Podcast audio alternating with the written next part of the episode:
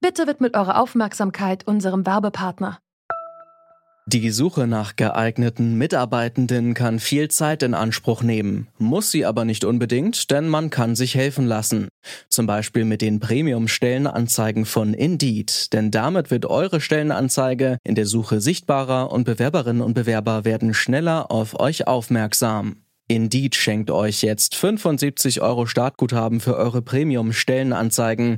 Klickt dazu auf den Link in den Show Notes. Es gelten die AGB.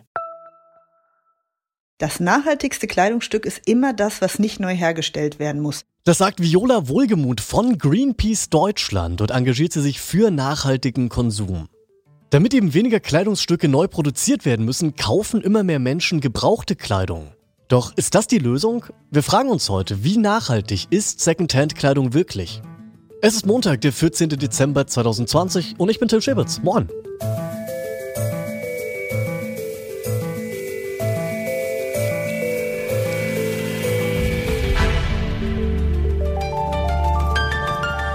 Zurück zum Thema.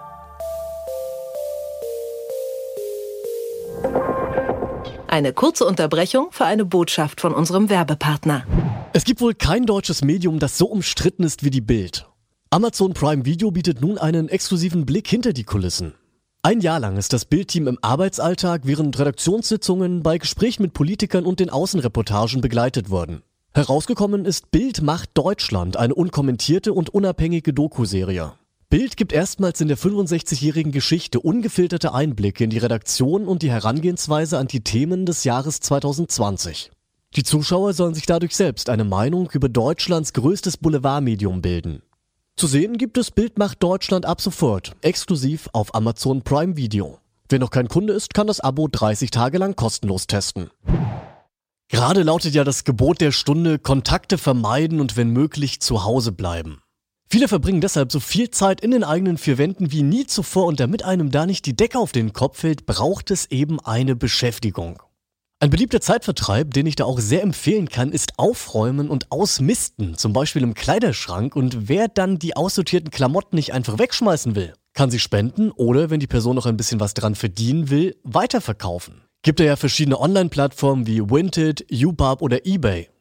Der Handel mit Secondhand-Kleidung, der boomt. Auf Vinted, Europas größte Plattform für gebrauchte Kleidung, sind nach eigenen Angaben alleine seit Februar 17% mehr gebrauchte Kleidungsstücke angeboten worden als noch im Jahr zuvor. Und das ist auch nicht ganz überraschend, denn gebrauchte Kleidung ist eben oft nicht nur günstiger und individueller, sondern soll ja auch nachhaltiger sein. Aber ob das wirklich so ist, darüber spreche ich mit Jochen Strehle, der ist Professor für International Fashion Management an der Hochschule Reutlingen. Bei dem Thema Secondhand ist es zumindest erstmal so, äh, je mehr man Secondhand kauft, umso nachhaltiger ist es außer ich konsumiere damit mehr als vorher. Das heißt, wenn ich jedes Kleidungsstück, was ich normalerweise traditionell gekauft hätte, durch ein Secondhand ersetze, dann ist es auf jeden Fall nachhaltiger. Aber wie nehmen Sie es so wahr? Geht es vielen Secondhand-Käuferinnen wirklich so um diesen Nachhaltigkeitsaspekt? Klar, das kann man jetzt wahrscheinlich nicht pauschalisieren, aber ist es wirklich ein Ding, dass viele das aus Nachhaltigkeitsgründen machen oder eher schon so, ja, ich mache halt so einen billigen Schnapper irgendwie im Internet? Also ich glaube, es sind, sind verschiedene Facetten, die da mit reinlaufen. Der erste Punkt ist natürlich, dass diese ganze Bewegung aus der Nachhaltigkeitsszene eigentlich stammt. Dass viele gesagt haben, oh, ich möchte nicht noch was Neues kaufen. Es gibt genügend Sachen, die schon produziert sind, die schon da sind, wo ich keine Ressourcen mehr verbrauche.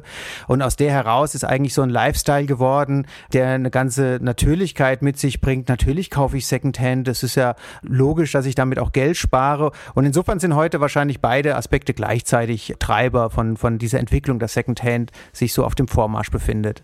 Also für die Umwelt wäre es ja jetzt mal in der Theorie natürlich am allerbesten, wenn wir einfach gar keine Kleidung kaufen würden. Wissen wir alle in der Praxis, das funktioniert nicht, das ist ziemlich unrealistisch. Also ist Secondhand zumindest, wenn man davon ausgeht, es muss konsumiert werden oder man möchte konsumieren, doch schon einen Schritt in die richtige Richtung. Das auf jeden Fall, denn der eigentliche Hebel, um nachhaltiger zu agieren, liegt ganz woanders.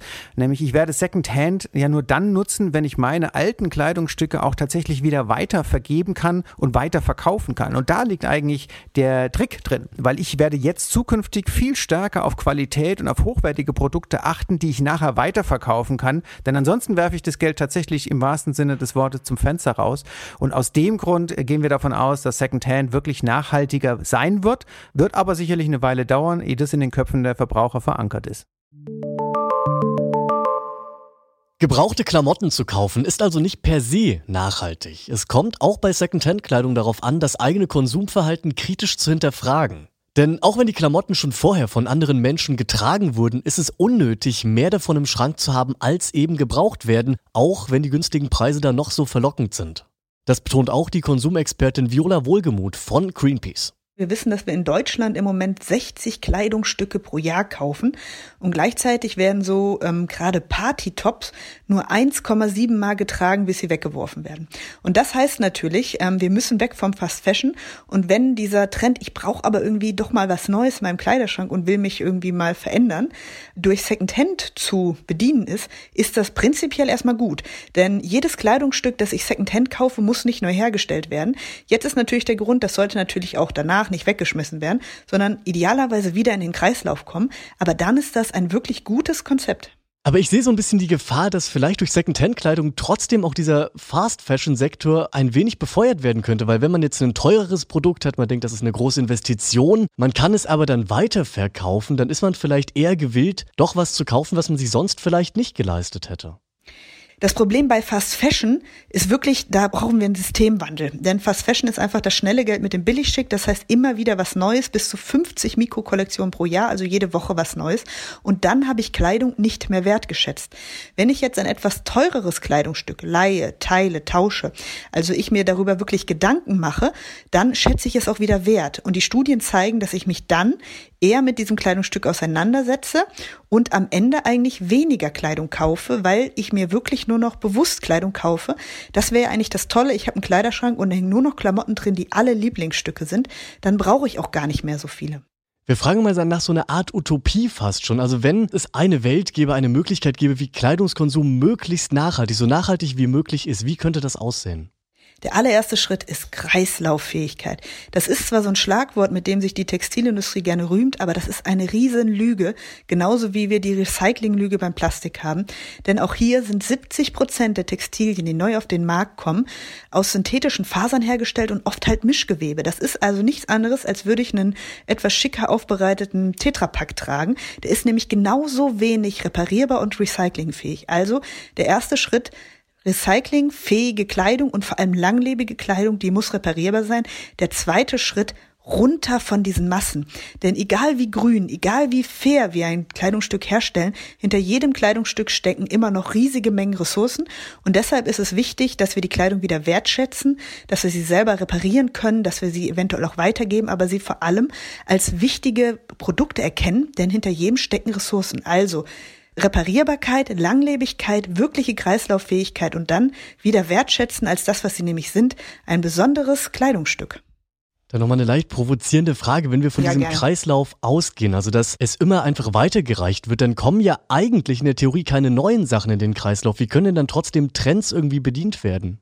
Ja, Kreislauffähigkeit heißt ja nicht nur, dass ich jetzt das T-Shirt oder die Hose immer weitergebe und wer anders es trägt, sondern dass ich aus diesem Kleidungsstück, wenn es vielleicht zerrissen ist, zerschlissen ist oder ganz kaputt ist, ein neues Kleidungsstück herstellen kann. Also, das bedeutet, ich kann zum Beispiel die Jacke wieder auseinandernehmen, kann die einzelnen Teile zum Beispiel durch wirklich mechanisches Zerreißen, wie man es bei einer Jeans machen kann, zu Fasern wieder gewinnen, die ich dann wieder in ein neues Kleidungsstück einbringen kann. Das bedeutet also wirkliche Kreislauffähigkeit ist von einer Faser wird wieder eine Faser. Und ansonsten kann man natürlich auch Klamotten aufpeppen, upcyclen und sonst was. Da gibt es mittlerweile ganze Trends, die das Internet und vor allem Instagram überfluten. Also das bedeutet, nachhaltige Mode ist keine hässliche Mode. Ganz im Gegenteil, jemand, der sich mit Mode wirklich auseinandersetzt, will Einzelstücke haben, will Unikate haben.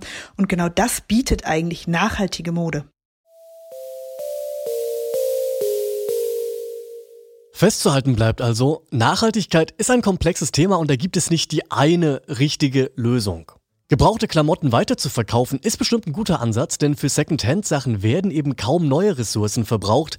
Es wird auch niemand extra an der Nähmaschine ausgebeutet und die Umwelt geschont. Trotzdem gilt, nachhaltiger Konsum bedeutet vor allem bewusster Konsum. Also sich jetzt 35 gebrauchte Pullis zu kaufen, nur weil die eben so schön billig sind, das ist definitiv nicht der richtige Ansatz. Lasst euch das gesagt sein. Kauft nicht einfach 35 Pullis. Das war's von uns für heute. Wenn ihr uns auf Spotify hört und euch dieser Podcast gefällt, dann folgt doch zurück zum Thema, denn damit unterstützt ihr unsere tägliche Arbeit hier im Sender. Die Arbeit von Alia Rentmeister, Luisa Heinrich und Andreas Propeller, die haben nämlich an dieser Folge mitgearbeitet. Chef vom Dienst war Oliver Haupt und ich bin Till Schibitz. Sagt ciao für heute. Bis zum nächsten Mal. Zurück zum Thema vom Podcast Radio Detektor FM.